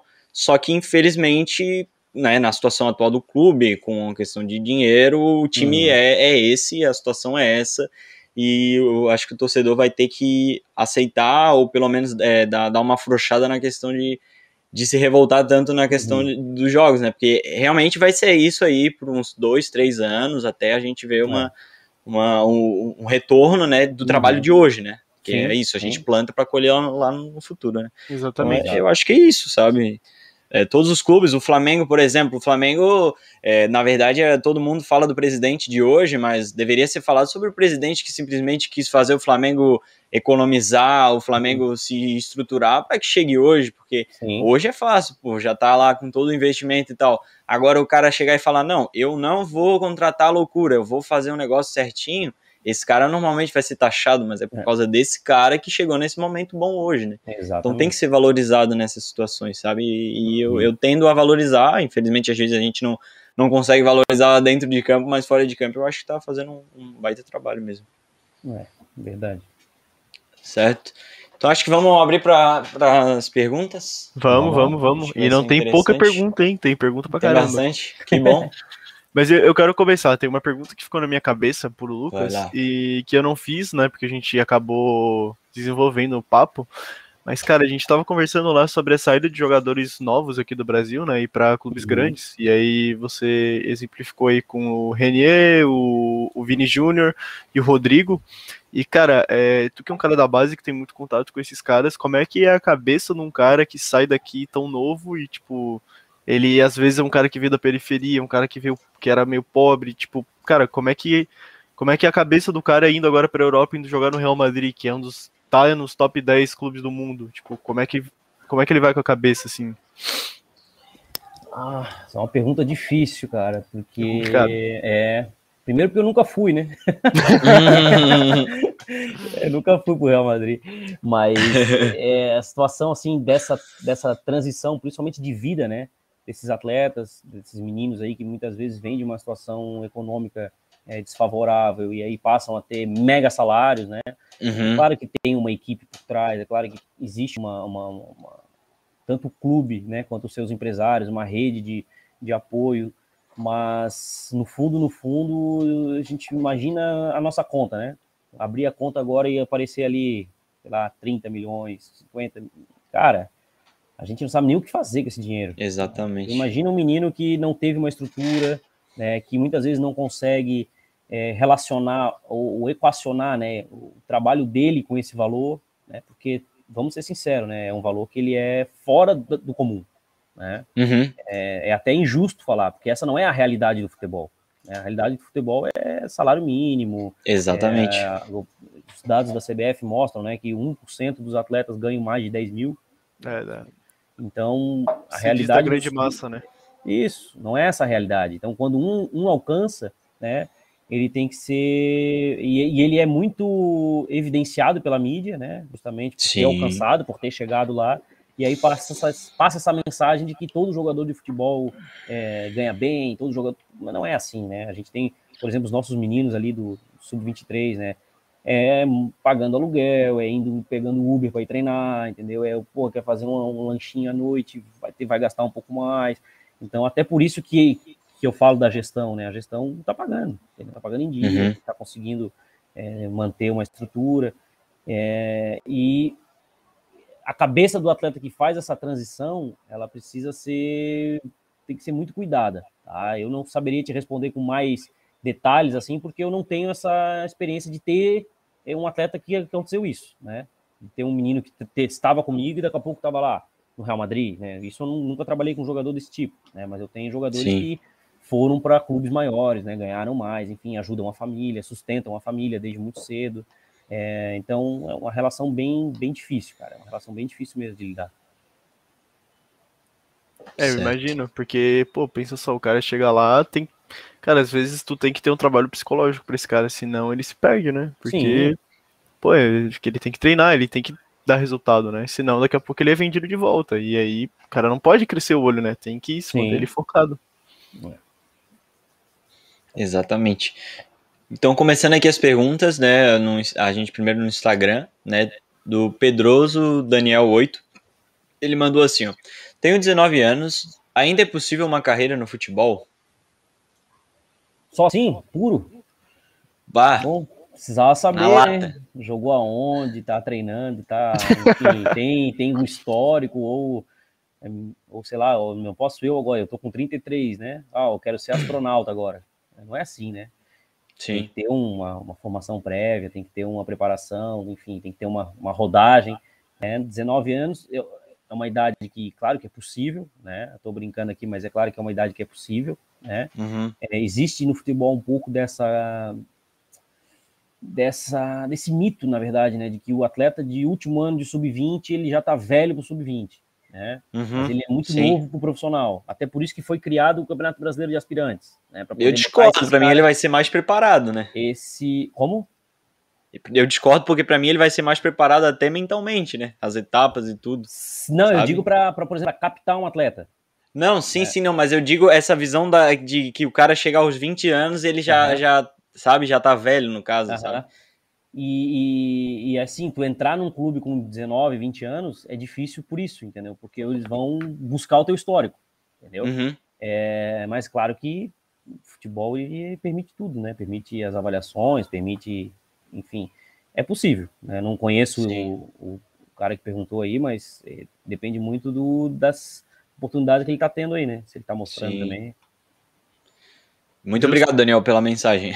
A gente gosta muito de quem manda perguntas. A próxima pergunta é do amor da sua Vud, que eu acho que é para ser amor da sua vida. Mandou: Você tem muita experiência preparando barra treinando a base de times? Entre, entre parênteses, rodagem. Eu trabalhei em, antes de, de, entrar no futebol de campo, né? Eu trabalhei no futsal, com sub-20, sub-17, né? E sub-15 também, ali no Colégio Catarinense, na equipe do colegial, enfim, disputando estadual. E aí eu entrei no Havaí em 2010, final de 2010, outubro de 2010. E entre 2010 e 2018 eu trabalhei lá, né, no Havaí, com auxiliar técnico, um pouco de treinamento de goleiro também, quando a comissão estava sendo formada, eu fiz essa função, mas fiquei mais na parte de auxiliar técnico e treinador.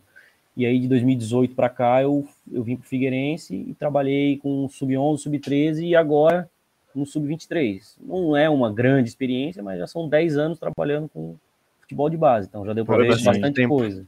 Já deu para ver bastante coisa. Com certeza. É, e, e a gente é, é, a, cara, é a mesma coisa, o lado do treinador é a mesma coisa do atleta, porque, pô, o cara olha lá só o cara que tá no, no Chelsea, no, no Real Madrid, mas ele teve todas as etapas, cara, ele passou pelo 15 de Piracicaba, passou pelo Guarani, passou pelo não sei o que lá, até ter oportunidade é. para ir para outro, papapá, então são anos, 20 anos às vezes, o cara é. chegar naquele lugar onde ele tá, sabe, então é, é normal, certo? A próxima pergunta é da Ana Paula Souza, 912, e ela, na verdade, ela é mais um agradecimento, né? não é nenhuma pergunta. Ela falou: Eu agradeci a oportunidade dada ao meu filho, grande profissional. Valeu. É. Obrigado, Ana. pela mensagem. É, então a próxima pergunta é do J9 Soccer. Ele perguntou: Professor, é, sou o Jonathan da J9 Soccer. Uhum. É, Para ser um bom treinador é necessário ser formado em educação física? É uma boa pergunta. Então, não é uma obrigação, né? Hoje, é, as licenças da CBF, elas permitem, né, que é, ex-atletas ou que tu inicie lá pela licença C, né, sem ter o, o, título de graduação em educação física. Eu escolhi o caminho da educação física porque eu não fui jogador profissional, então eu não tenho... Uhum. É, que, as licenças da CBF, elas funcionam assim, né? O ex-jogador com cinco é anos a, B, C e D, não é? É, começa, tem que começar pela C, né? E aí tu, tu, pode entrar com cinco anos de ex-atleta profissional, né? Ou, não minto, três anos corrido ou cinco anos intermitente, né? De carteira de carteira certo. assinada. E, ou grado, diploma de graduação em educação física, certo? Uhum. Então, são os caminhos possíveis, né? Claro que a educação física, ela te dá uma base é, conceitual, uma base teórica, uma base metodológica, principalmente para trabalhar na base, para trabalhar na iniciação, né? Uhum. E existem outras, é, outras valências, assim, né, outras experiências que tu vai adquirir é, de outras formas. Então, por exemplo, como eu não tive vivência como jogador profissional, é, é importante eu ter essa figura na comissão técnica, né? Então, o Jorginho, por exemplo, foi, foi jogador profissional e é treinador profissional. Então, ele tem uma experiência, ele tem uma expertise naquilo que eu não tive, né? Eu não Sim. tive essa vivência de campo. Então, é uma troca, né? Tudo é uma troca, né? E, mas não é, um, não é o único caminho, né? Fazer educação física não é o único caminho, pra, foi o meu caminho, porque eu não pude, eu não tive oportunidade de me profissionalizar. Né? Mas eu, o Jonathan foi profissional, né? Então, não sei se ele uhum. tem essa, esses pré-requisitos, mas é, tanto a educação física quanto a, a, possibilidade das licenças, elas vão te dar essa é, a construção da carreira, né? Sim. E uma pergunta mais para mim, assim, tipo, a minha ideia seria fazer educação física, né? Uhum. Uh, e, tipo, fazer pelo menos a licença C e tentar, tipo, ir para fora e continuar fazendo as licenças da UEFA, né?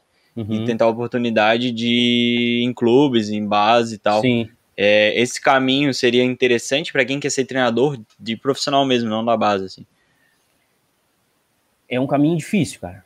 É um caminho, uhum. é um caminho longo, assim, porque, inclusive, a minha é, dia 30 agora eu vou defender a minha tese de doutorado lá na UFSC, né? Uhum. Eu falo justamente sobre a constituição da carreira de treinadores de iniciação né, e essa diferença que é entre os treinadores do profissional. Então, uhum. Geralmente, ao, no final do processo de formação, sub-20, sub-23, profissional, é, a figura do ex-atleta ela é mais presente, né, justamente por uma questão de símbolo, né? Então tem Sim. o Rogério Ceni. O Rogério Ceni mal se aposentou e já virou treinador profissional. Sim. Entendeu? Agora o, apesar de ter feito um caminho universitário, né, o Alex é o treinador do sub-20 do São Sim. Paulo agora, né, o Alex Cabeção. É, tu vê muito mais figuras é, de ex-atletas no final do processo. Né? Sim. E aí tu vai buscar, pô, mas quem é que tá trabalhando no sub-11 do Corinthians? Quem é que tá trabalhando no sub-13 do Palmeiras? Pô, quem é que... Clubes que são referência, né? Geralmente não são ex-jogadores. Geralmente são uhum. profissionais que tiveram uma experiência no futebol, né? Tem uma experiência de vida com o esporte, porque também tu não vai trabalhar numa área que tu não tem afinidade, né? Claro. Cursaram a educação física e começaram a trabalhar a partir da iniciação, né? E uhum. alguns chegam ao topo, né? O caso do Zé Ricardo. Né? O Zé Ricardo ele foi, treinador, ele foi treinador da base do, do futsal do Vasco, depois da base do Flamengo, sub-15 uhum. do Flamengo, 17, até chegar ao profissional. Né? Então ele é um dos poucos casos de treinadores atuantes no profissional que não foram jogadores. Né? É raro. Sim. Hoje, na Série A, eu acho que não tem nenhum. Não nenhum treinador que não foi jogador. Certo. Tá aí, ó. Já tem um caminho aí pra gente, pra gente já pensando. Boa. Então, a próxima pergunta é do Marcos Vinícius. É, por que o Santos acaba se destacando em revelar jogadores? O certo é esperar o jogador ficar pronto ou ir colocando aos poucos? Ele, eu não entendi a primeira palavra. Por que o Santos acaba. Ah, porque Santos. o Santos. Tá. Ah, tá, perdão. Santos, isso. É, não tinha travado na hora. É, acho que tem essa questão que a gente comentou antes, né? A questão da torcida, né? A torcida é, exige isso, né? Então, se não botar, se não lançar um jogador, né? A, a torcida vai cobrar. É uma questão cultural do clube. Não todo ano tem jogadores da base. Às vezes o menino nem tá pronto mesmo, né? Não tanto que não é todo ano que eles colocam Robinho e Diego e ganham brasileiro, né? Não é todo ano que lançam o Neymar. É, o próprio Rodrigo foi pro profissional, mas ele não teve tanta evidência assim, né? Não conquistou títulos, não foi artilheiro de nada. O Gabigol nem fez uma grande, não teve uma grande passagem assim pelo Santos, né? Mas é uma coisa que a torcida pede, a torcida espera. Então, se chegar um treinador lá com Inclusive, os treinadores já são contratados com esse perfil também, né? Para lançar jogador. Mas se chegar um treinador uhum. lá que não coloca os meninos da base, traz jogadores mais velhos, né? Faz um elenco e o resultado não aparecer, a torcida vai cair em cima, porque a torcida quer que todo ano o Santos lance os meninos. Então é uma questão que é cultural do clube. Né? Então é mais fácil, é um ambiente que é um ambiente facilitador, né? E essa foi uma cobrança muito recente, inclusive de mudança de, de gestão do Palmeiras nos últimos anos, né? O Palmeiras ganhava uhum. tudo na base, tudo, e não tinha um jogador no profissional. E aí a chegada Exatamente. do Luxemburgo foi justamente para fazer essa, essa mudança. Aí começou a aparecer, Patrick de Paula, Gabriel Menino, Gabriel Veron, esses meninos começaram a aparecer no profissional. E eram são atletas que com passagem por seleção brasileira de base, campeão mundial é, de futebol de base, enfim, jogadores com grandes evidências na base, mas que nunca sequer pegavam porque eles contratavam três, quatro jogadores por posição, Lucas Lima, tá lá sim, joga, sim. É, enfim, Scarpa, nossa, um monte de centroavante, enfim, é, é uma relação complicada, assim, né? Certo. É, realmente é, é algo que, é, pô, o time ganhando tudo e a base não, não tendo oportunidade é algo bem estranho, né? Uhum. Mas é também está muito relacionado a isso de muitos jogadores. E é, e é, engraçado como depois, por exemplo, na minha visão, né, o, o, próprio Filipão, o Luxemburgo eu não tenho certeza, mas eles não são caras que têm a tendência a dar oportunidade para atletas muito novos. Mas Sim. por questão de pressão, fizeram acontecer, Sim. sabe? E aí, pô, foram se aparecendo grandes jogadores da, uhum. dali, sabe? Que hoje são titulares em cima dos jogadores que foram contratados, sabe? Sim, sim. Então, realmente é, é algo que, que, que é, tava certo, né? Deveria ser mais, é. mais visado a base. Então, a próxima pergunta é do Jaime, Jaime Schweitzer Castilhos, acho que é isso. Acredita que o Figueirense tem condições de voltar à Série B e se manter lá de forma segura nas próximas temporadas, ou o foco é se manter para evitar uma nova queda que seria catastrófica? Não. Acho que esse ano tá difícil de voltar, né? Infelizmente, os uhum. últimos resultados aí. É, claro que se ganhar, ganhando amanhã ainda tem, né? Uma pontinha de esperança, apesar de ter uma distância relativa ali do, pro, pro quarto colocado, né? Mas uhum. eu, não, eu não acredito na queda, né? Para Série eu D, também não acredito, não. não acredito nela. É, e aí a questão é continuar acreditando na, no projeto, continuar acreditando na uhum. reestruturação, reorganização. É, e o resultado ele vai, vai ter que aparecer, né, cara? Uma hora, uma hora as coisas tem, tem que melhorar, não é possível, né? Porque claro. tá tudo sendo feito corretamente, o trabalho está sendo Sim. feito. É, é difícil a gente prever, né? Então, Claro que como torcedor, a gente, o torcedor fica chateado e tudo mais, só que sim, sim. a gente não tem como prever, né? É, é, é uma, é uma insatisfação que dá de, dá de entender, mas ela também tem que ser, é, principalmente na situação de um clube como o Figueirense, né? Tipo, ah, outros clubes, por exemplo, o Corinthians. Pô, o Corinthians está passando por uma fase muito ruim, mas querendo ou não, eles têm ali um dinheiro, sabe? Sim. Agora um sim. clube como a gente, sabe? Que, pô, passou por um, realmente um roubo, né? Foi realmente é. um roubo feito sim. interno. Então é mais complicado ainda. Então, tipo, eu acho que é, é complicado essa frase, mas no ano que vem, esperar é, o pré-temporada é. e ver o que, que, acontece, sabe? Porque a gente tá escutando isso há uns três anos, mas realmente tem que ser. Tem que, tem que ser desse jeito, sabe? É, um trabalho aos poucos, né? Com certeza. exatamente. Então, a próxima pergunta também é do Jaime. Ele mandou: é, Você conhece o Ga Gabriel Bussinger, acho que é assim que fala? Que treinava a base do Havaí. Santos levou, dizem que era um bom profissional. O Havaí, na minha visão, tem esse problema de não valorizar os bons profissionais de casa.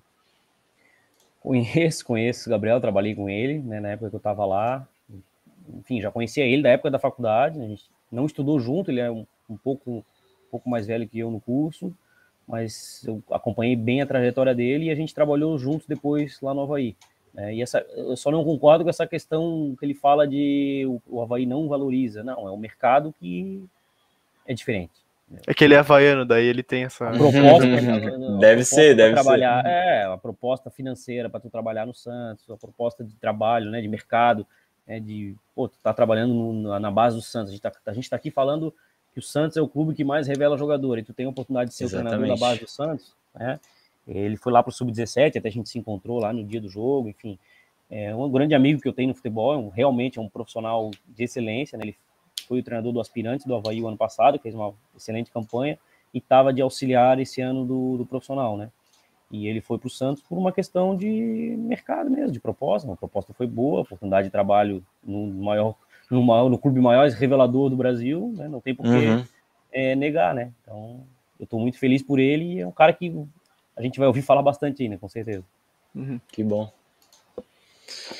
Certo. A próxima. É, é só para ver, essas, essas agora foram do YouTube, né? Agora é da Twitch. Uhum. É, Lene Correia. O Figueirense oferece alojamento ou estadia para as molecadas que vêm de fora, escola e tudo mais? É, num, num movimento normal do clube é tudo lá é, no estádio. Fora né? da pandemia, né? Eu é, acho que essa é a pergunta. Mas... Isso, o alojamento é lá no estádio, o refeitório, enfim, a escola é na. Eu não, não me recordo o nome da escola agora, mas é, na, é do outro lado da rua, né? Ali no estreito. E aí uhum. tem o horário de, de café da manhã, aí o ônibus leva para o CT, né, treina, retorna, e os meninos moram ali no alojamento do clube, né? Hoje, os, como sub-23, uma das condições para os atletas virem era de que não poderia ser ofertado alojamento, eles alugaram algumas pousadas lá próximo.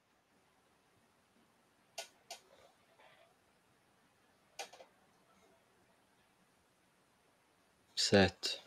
Para mim, o Lucas mudou aqui. É, não, eu não consegui escutar também. Voltei. Opa, agora sim. Aí. Fechou sozinho, tá?